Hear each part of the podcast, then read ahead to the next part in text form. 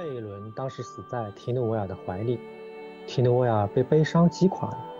他在世间再也找不到安慰或光明，很快就步他后尘，踏上了所有人都必须独自前往的黑暗之路。她是那么美，那么温柔可爱，甚至触动了曼杜斯冰冷的心肠。于是，他容许提努维尔把贝伦再次带回世间。此事在人类或精灵当中都是空前绝后。有很多歌谣和故事讲述提努维尔在曼努斯座前的祈求，但我记不清楚了。不过曼努斯对他们二人说：“精灵啊，且看，我放你们归去面对的，并非完美的快乐生活。那样的生活在心思邪念的米尔口坐镇的世间已经不复存在。须知，你们将变得如同人类一样，必有一死。而当你们再次离开此地，将是永远的离开。”除非主神将你们招来维林诺。虽然如此，他们二人还是手牵着手离开，一同穿过了北方的森林。人们经常看见他们在山林间跳着有魔力的舞，他们的名字也传遍了四方。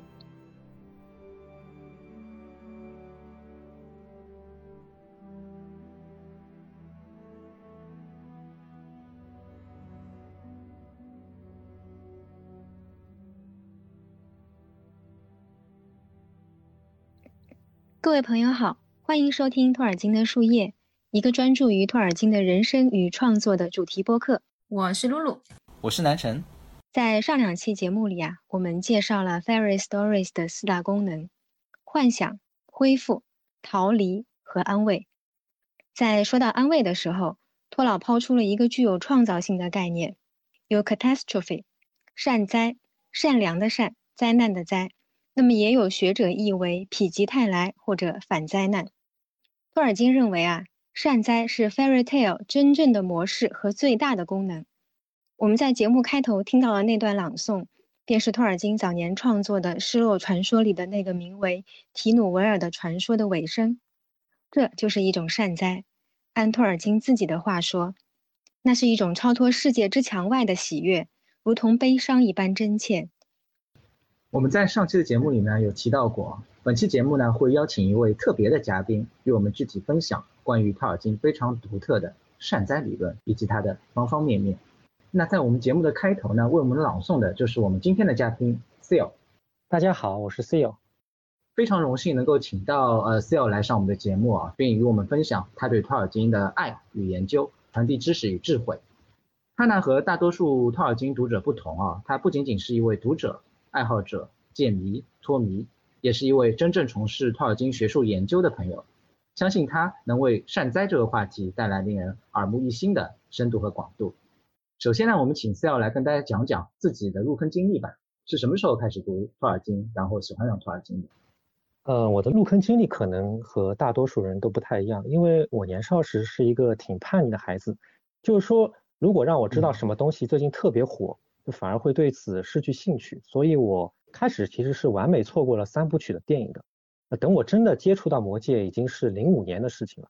我记得是在一个冬天，因为家里有些事不开心，然后上学也更不开心，然后就躲进了一家书店里面，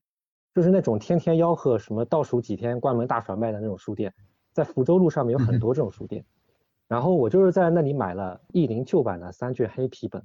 用了一个寒假读完的，然后接着是。继续读了前传《霍比特人》，我对那个旧版其实一直是有一种很迷一样的感情，所以我其实是先看了书，然后之后再看了电影才彻底入坑的。但是我的阅读兴趣比较广泛，所以长期并不处在一个粉丝文化里面。等我真正再次进入到中州，其实已经是十年后了。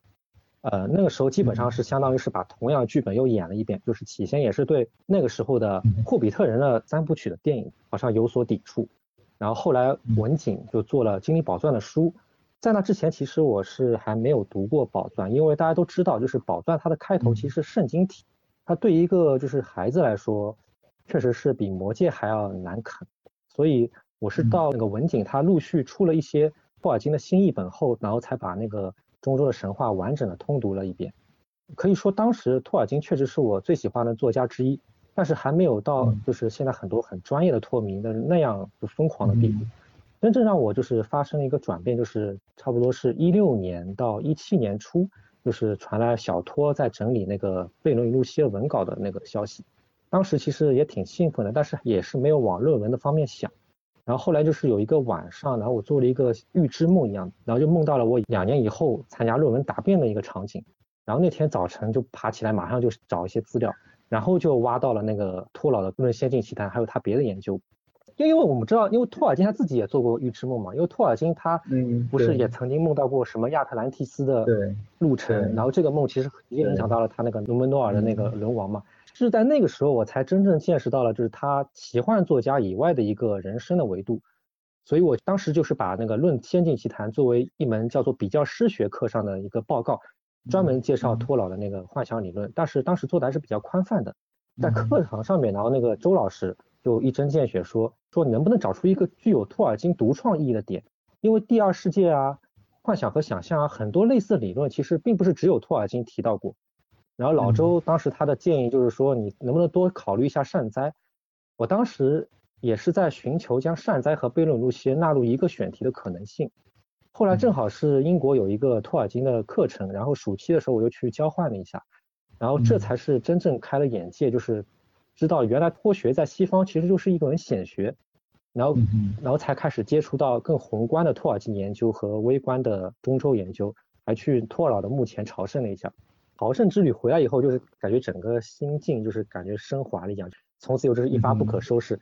基本上就是买到了我能找到的几乎所有的那个托尔金相关的书和研究著作。但是当时我的那个硕士导师其实他是做诗歌的，所以他当时最初的问我就是能不能做一些关于托尔金早期诗歌或者是精灵歌谣的研究。其实这也是比较有意思的研究，但是我自己觉得自己的能力确实是达不到，所以最后还是做了关于善哉和悖论学的选题。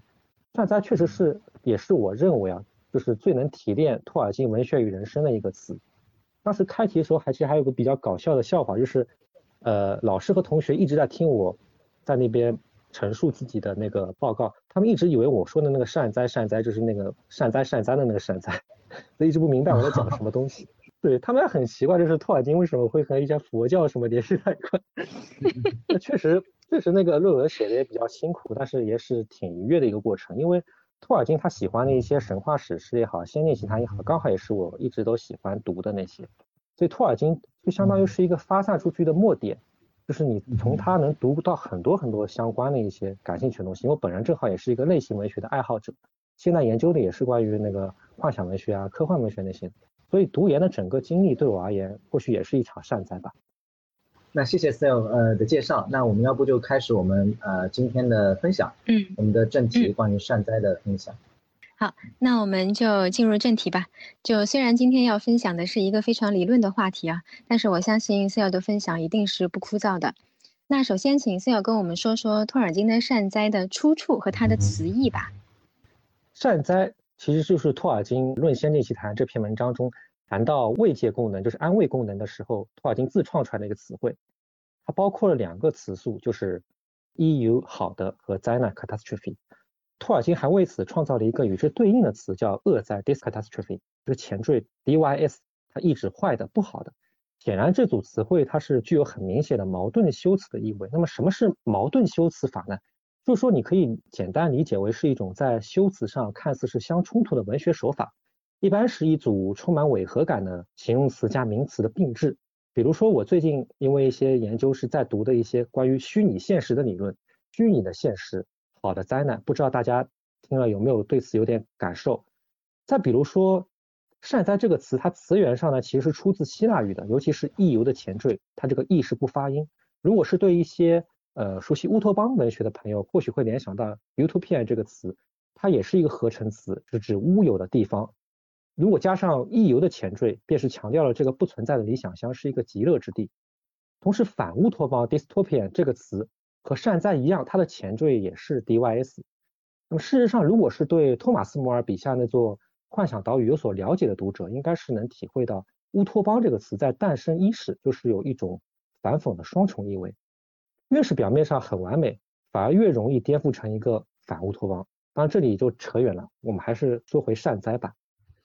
刚刚 Sale 也提到了啊，呃，“your catastrophe” 是一个具有矛盾修辞法意味的复合词。那么托尔金是如何描述这种喜悦和悲伤共生的转变的？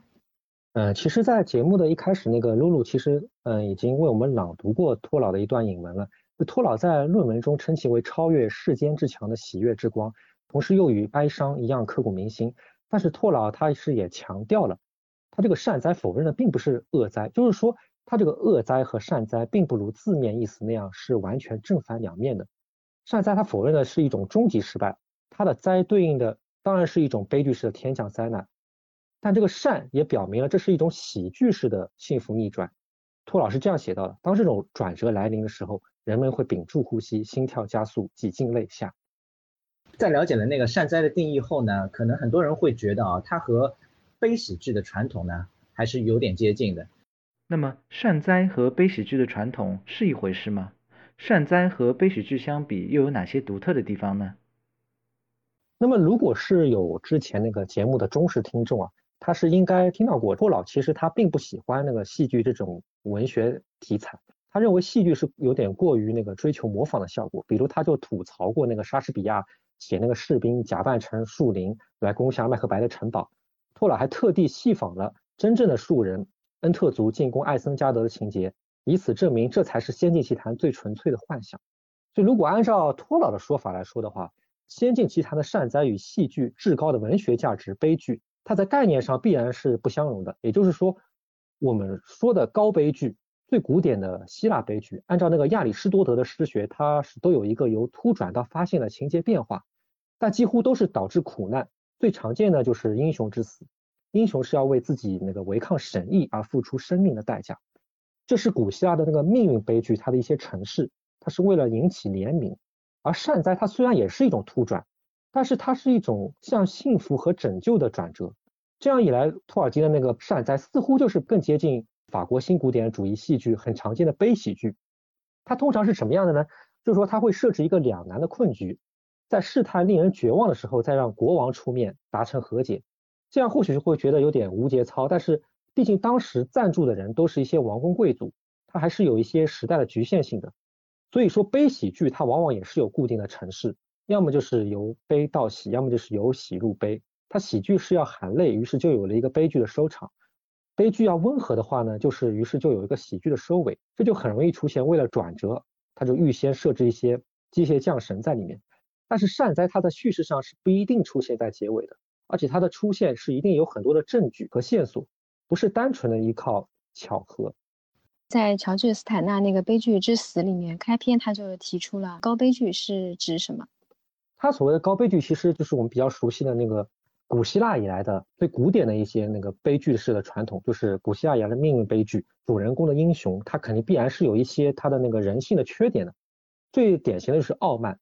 他是因为傲慢，然后触犯了神意，然后神意降灾，然后使得他最后经过突转，发现到了苦难的一个真相。我举个例子啊，就是俄狄浦斯王，就是很典型的一个高悲剧，一直到那个。莎士比亚的那个《哈姆雷特》，其实它也算是比较那个纯粹的一个高悲剧，它也是以剧中人基本上都死亡为结束的。它和后面的那些悲喜剧还是有点区别，就是到十七世纪、十八世纪以后，它有很多那种悲剧，你看着像悲剧，其实它并不能说悲剧，或者说他说是温和的悲剧。这也是为什么就是斯坦纳说悲剧它在十七、十八世纪以后就是逐渐衰亡，就是它只有温和的悲剧。呃，应该是肖伯纳说的温和的悲剧。就是你能感受到的只是一种悲剧性，但是它它能不能称之为悲剧呢？可能是要打一个问号。那我们想问一下啊，如何判断一个故事到底是悲喜剧还是善哉？感觉很多童话故事还有呃转折呢，他们通常是出现在结尾的，或者说悲剧是否是限定于现实题材的文学作品呢？因为呃一个故事它到底是悲喜剧还是善哉这个问题，我们首先是要有一点认识。就是它悲喜剧，它是一种戏剧的样式，是一种文学题材的亚类型，而善哉它说到底只是托尔金对文学叙事的一种手法，并且它是不固定的。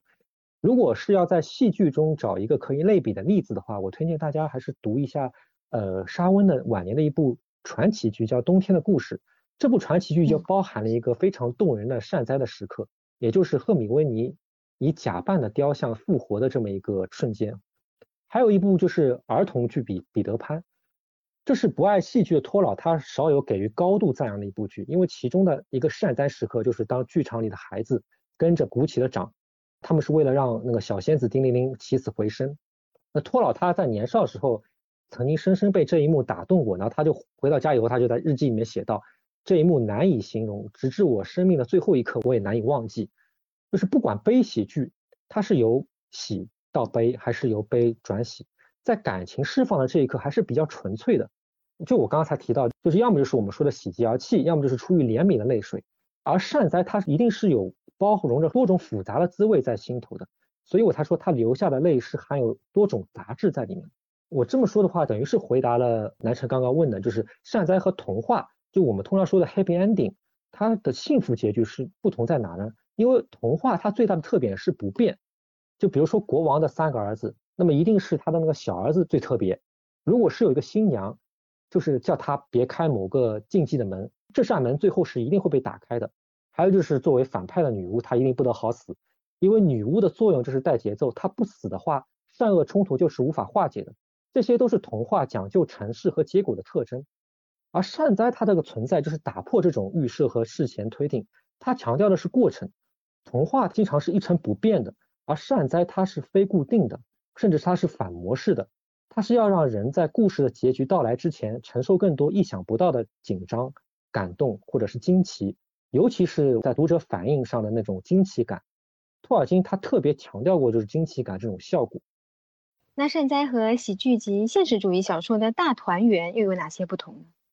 我觉得我们还是应该需要回到托老的一个论文，就是《论仙境奇谈》。善哉它出现的故事，它是要符合托老对仙境奇谈的定义的。所以，通常在我们的概念里，这类故事就属于幻想文学，而不是现实主义小说。而幻想文学它与现实主义文学最大的不同就在于它的机制是一种超自然的不可能性，它是一种魔法。我刚才也提到了惊奇感，但是在给予读者惊奇感这一点上，现实主义文学它相比之下会有许多限制，因为现实主义文学它首先它需要遵循的是现实的逻辑和规则，但是。幻想文学呢，它确实是能利用一些非现实的魔法，来为善哉的逆转创造出更多的可能性。作者他并不需要按照现实的规则来解释，为什么这个叮铃铃会在孩子们的掌声中他就突然活过来了？他要做的就是科尔律师说的，让读者自愿悬置怀疑。现实主义文学当然是也存在着一些喜剧的转折，比如说那个简奥斯汀的小说里面经常会出现的，就有情人终成眷属啊，亲人重逢啊。但是从那个丰富性和想象力来说，它和那个善哉给予我们的那些满足感，就是托尔金经常说的，仙境它要给我们一些愿望的满足，我觉得它是不同的。托尔金的善哉是喜悦和悲伤交织在一起的，这个和中国人说的否极泰来，或者说祸兮福所依，福兮祸所伏这样的观念比起来呢，是不是有些相似？尽管他们的表现形式是蛮像的，但是。我觉得啊，前者或者说托尔金的善哉呢，归根结底是带有很强烈的基督教意味在那边的，还有原罪与恶灾以及救赎及福音在里面。那后者它更多是一种对万事万物事态的一种看法。那对于这两种背后不同的观念，呃，Seal 你是怎么看的？这个问题确实不太好回答，因为我对中国古代的一些文学和思想史在理解上还是比较有限的。但是像祸兮福所依，福兮祸所伏。还有否极泰来，在创作上倒是让我想起了那个厄修拉·勒古恩的一些故事。勒古恩的《地海传奇》是在《魔戒》之后的另一部奇幻巨著，但是在创作观上，他并非像其他一些的奇幻作家一样，是表现出对托老的直接继承。其思想根源主要还是来自勒古恩他推崇的老庄哲学。他甚至曾经把《道德经》翻译成英文过。那么地海故事，它着眼的就是个人的一体两面，世界的一体制衡。在心理感受上，或许勒古恩的故事可能会让我觉得更贴近祸福相依这个观念。那么还是说到托老，善哉这个词确实如南辰所说，它本身是有很强的那个基督教意味。托老他甚至就说过，耶稣的那个降生和复活，它就是人类历史上最伟大的一次善哉。那么因为我不是相关领域的，在基督教的话题上实在是没办法扩展太多。这里我主要想到的是托尔金的追随者，英国诗人 W.H. 奥登，他曾经谈到过希腊悲剧和基督悲剧时的一个观点。那奥登他曾经也是托尔金的一个学生一样的小迷弟，他曾经也听过托老的很多各种各样的讲座。奥登他就曾经认为，希腊悲剧它是关于必然性的悲剧，比如观众心里所引起的共鸣的是真遗憾啊，事情只能是这样的；而基督教的悲剧是关于可能性的悲剧，真遗憾，事情本来可以是另外一种结局的。那托老的善哉其实是比较接近奥登他对于一个基督教悲剧的认识。或者说，我认为它是一种豁然性的悲剧。耶稣受难，它不能称为绝对的悲剧，那是因为它被认为是一种希望的福音。信徒相信最终一定会有天意的恩典和拯救，这就相当于是消解了那个耶稣他牺牲的一种悲剧性。这也就是为什么托老他曾经形容善哉是基督教的喜悦，喜悦和哀伤在一处和谐。所以，如果一定要将善哉与某种类似的概念进行比较的话，我认为更加有可比性的应该是托老的挚友 C.S. 路易斯他那个所追求的一种可悦，也就是 joy。我们都知道，路易斯他是在托尔金的影响下归信的。可悦它的关键并不在于拥有，而是一种渴求，它是一种未满足的可欲，无法诉说，因为可悦它是一种尚未经历的未知体验。伴随着哀伤、痛楚、刺痛以及心意难平的憧憬，所以我认为他在矛盾修辞和概念的特征上，可能是更接近于托尔金对善哉的一个理念，是具有一定的可比性。如果拿一个词来概括托尔金一生的话，那么就是善哉；如果拿一个词来概括路易斯一生的话，我觉得就是可愿。和善哉一样，它是最具有它独特性的这么一个词，因为它其中也包括了信仰，还有爱情。因为路易斯他是他和托尔金很不一样，托尔金他是有收获了长久的一个爱情，但是路易斯他是一直都是未婚，直到中年的时候他才有一段很短暂的爱情，并且这段这段爱情是使得托尔金和路易斯就此分道扬镳的，因为托尔金觉得路易斯他这个他的这段爱情其实是非常有争议的，呃，就是他和那个乔伊塞德曼，刚好他的名字也是 Join J O Y，其实有很多很多很有趣的巧合。因为乔伊他是相当于是他在办离婚，然后他就到伦敦来暂时躲避他的那个相当于是家暴，然后他就为了在伦敦搞一个暂住证，所以他才和当然他本来很崇拜路易斯，因为他听了很多路易斯那些关于基督教的那些讲座，一半是崇拜，一半是为了办那个一个伦敦的居住证，然后才和路易斯有一个名义上的婚姻。但是路易斯他其实一直不确定他是不是对乔伊真的是有感情，等到他真的确认的时候已经晚了，因为当时乔伊他已经是患上了癌症。路易斯非要等到他患上了癌症，他才知道哦，原来我也是爱乔伊的。但是留给他们的时间已经不多了。但是这个时候就很有意思，就是说乔伊在等来了路易斯他那个回应了以后，突然间他的病情就转好了。就是医生本来说他可能在十几天之内就死了，结果乔伊他又活了好几个月甚至几年。但是毕竟留给他们的时间还是太短太短，最终必然又是以各种悔恨啊、悲伤啊终结。所以我觉得。路易斯他和那个妻子的爱，尽管没有那个托尔金和伊迪丝那么长久，但是同样也是一场善哉。路易斯在那个乔伊死后，他甚至也写过呃一本那个小册子，叫叫《卿卿如晤》，就是相当于是悼亡文一样的那个一本书，就是写来是比较感人的。他当中就提到一个问题，就是如果我们知道爱情它是会伤的那样深，为什么我们还要去爱呢？但是路易斯他的回答就是说。不管我们在爱情的这段旅程中，我们经历了多少痛苦，但是这场痛苦它已经是幸福的一部分了，所以就是最终他也是坦然接受了这么一个他和那个乔伊的爱情，甚至他当中曾经发生过对信仰有怀疑，他就觉得天命对他这么不公，为什么他们彼此之间坦诚了以后，留给他们的时间这么短暂？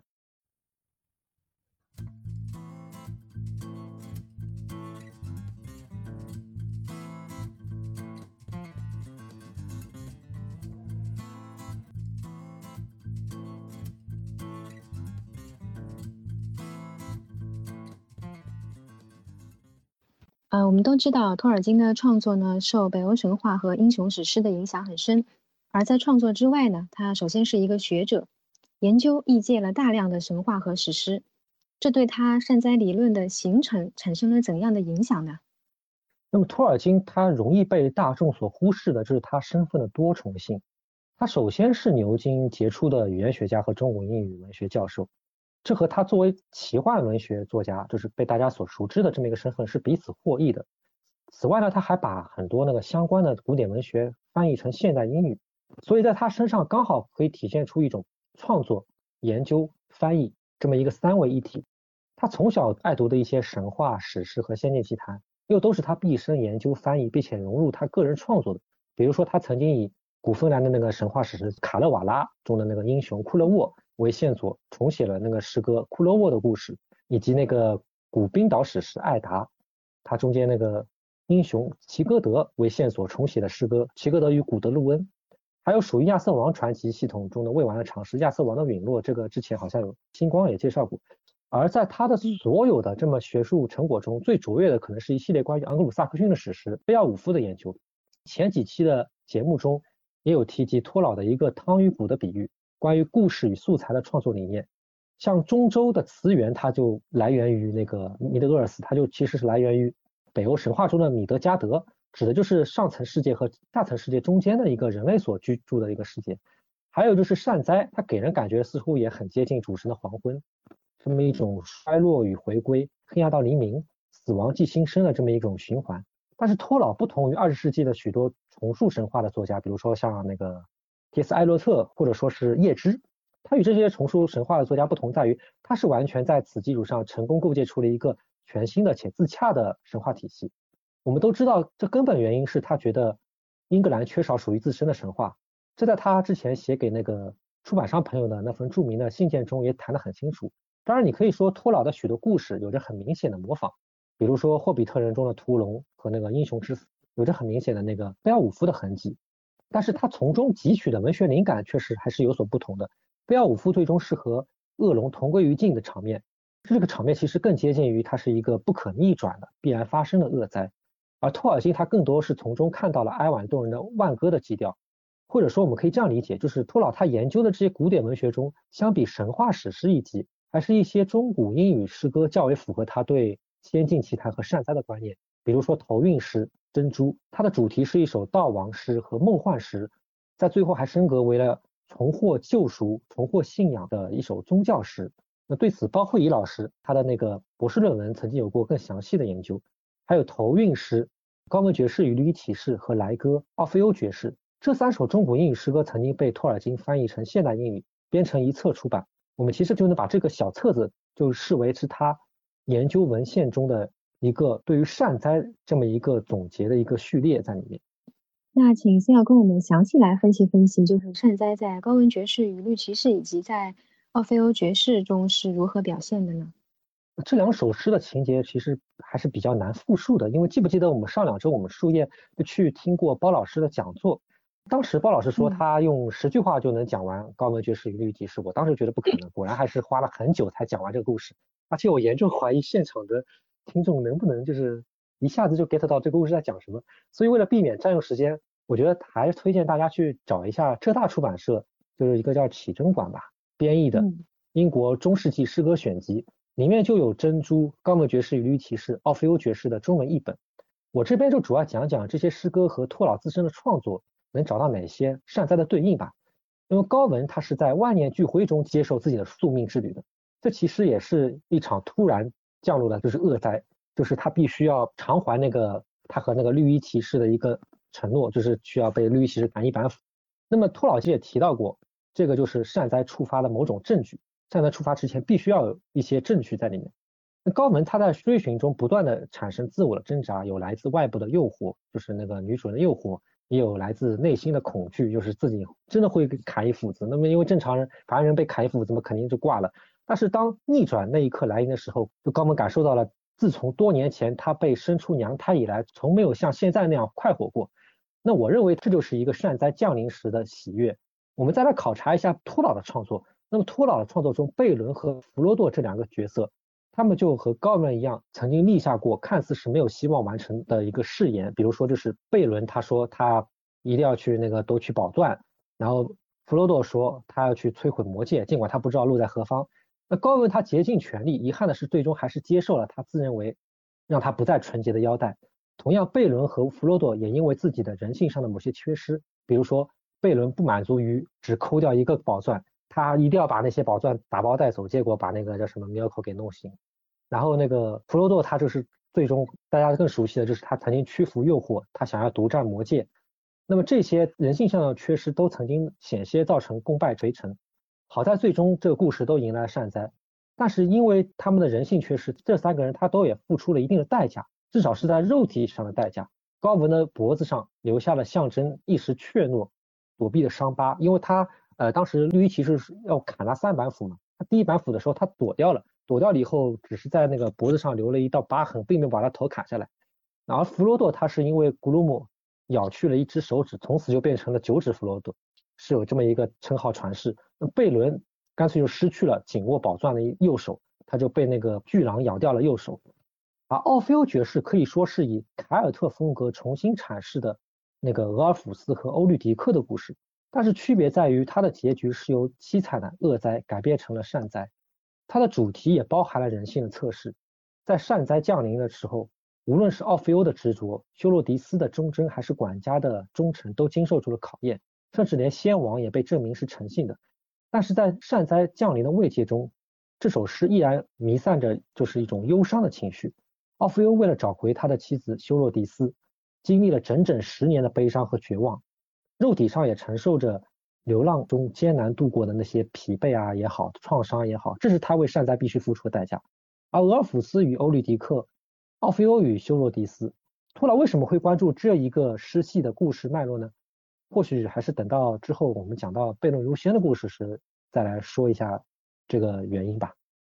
那除了学术研究的影响外呢？那托尔金自己的人生经历是如何影响他善哉的这个概念确立的？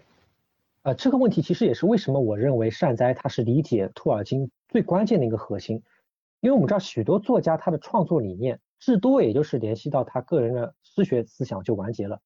但是如果我们说非要挑出一个最能涵盖托尔金的一个词汇，不仅是创作，还有学术，还有他的一生，那就是善哉。缺少了人生经历这个维度，我们对他的善哉的理解其实也是不完整的。那对于托尔金他善哉观的形成，我们需要首先去回溯他在战争以及失去亲友之痛中所受到的创伤。他在幼年时候他就先后失去了双亲，自此以后，托尔金就感到人生中没有什么是安全的，没有什么是持久的，没有什么战役是可以永远胜利的。在他青年时代又经历了一战的爆发，就像中州的那个泪雨之战一样，托尔金一代的许多英国青年都是在战场上失去他们年轻的生命，其中就包括了托尔金在他们 TCBS 团体中的两名挚友。这第二次的伤痛使他终身难忘。正是遭受了现实中的一次次恶灾的打击以后，托尔金他就希望啊，至少在我自己的中州世界中设定一个不会死亡的种族，那就是主神的首生儿女，不朽的精灵族。那托尔金他曾经在那个信件中，他解释说，于我而言，这些故事真正的永恒的主题是死亡与不朽。然而矛盾的是，永恒的生命并不能使精灵享受长久的欢乐，他们最终还是要见证一些美好生灵的离去。即使是肉身他被害，灵魂仍然可以被释放，但是他们一直也要见证世界的终结。但是与精灵不同的是，作为后来儿女，人类他的命运却是必死的。他们必须要逃离死亡，但是精灵却反而羡慕起人类来，因为他们希望的是逃离不朽。死亡被精灵视为它是伊鲁维塔的赠礼。那么托尔金他曾在芬罗德与安德瑞斯的辩论这么一篇充满哲学思辨的一个散文中，他借精灵芬洛德和伊甸人彗星安德瑞斯的那个讨论，阐释了两只亲族人类和精灵他面对永生和必死两种命运的不同的观念。我记得在前几期的节目中也已经提过了，我这里就先说到这，因为更多的我觉得关于善哉，更多还是要结合他的具体创作文本才能进一步的讨论。好的，感谢 Sale 带来的信息量超大的分享。那本期节目呢就到这里了，但 Sale 的分享呢在下一期会继续，